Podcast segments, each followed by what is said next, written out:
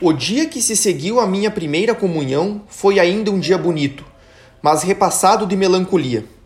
A roupa linda que Maria comprara para mim, todos os presentes recebidos, não me enchiam o coração. Não havia senão Jesus que pudesse contentar-me. Anelava pelo momento em que me fosse dado recebê-lo pela segunda vez. Cerca de um mês após minha primeira comunhão, fui confessar-me para a festa da Ascensão e animei-me a pedir licença de fazer a Santa Comunhão. Contra toda expectativa, o senhor sacerdote me permitiu, e coube-me a felicidade de ajoelhar à sagrada mesa entre papai e Maria. Que doce recordação não guardei da segunda visita de Jesus. Desta vez ainda corriam minhas lágrimas com inefável doçura. Sem cessar repetia a mim mesma as palavras de São Paulo: Já não sou eu que vivo, Jesus é quem vive em mim. A partir dessa comunhão, meu desejo de receber o bom Deus tornou-se cada vez maior. Obtive permissão de fazê-lo em todas as festas principais. Na véspera desses ditosos dias, Maria punha-me à noite sobre os joelhos e preparava-me como fizera para minha primeira comunhão.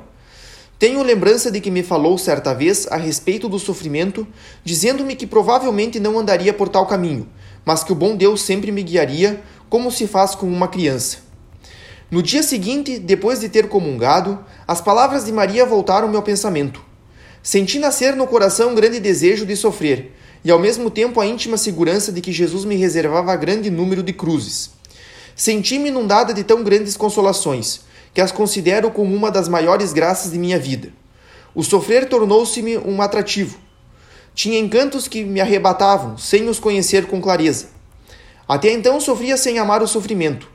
Desde aquele dia senti por ele verdadeiro amor. Sentia também o desejo de amar só a Deus, de não encontrar alegria senão nele. Muitas vezes repetia em minhas comunhões as palavras da imitação de Cristo. Ó Jesus, doçura inefável, convertei-me em amargura todas as consolações da terra. Esta oração me saía dos lábios sem esforço, sem constrangimento. Vinha-me a impressão de que a repetia não por minha vontade, mas como criança que repete as palavras que uma pessoa amiga lhe sugere. Mais adiante, minha querida mãe, dir-vos-ei como aprove a Jesus realizar meu desejo. Como só ele foi sempre minha inefável doçura.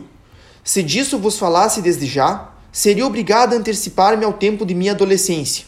Ainda me restam muitas particularidades de minha infância que vos devo contar.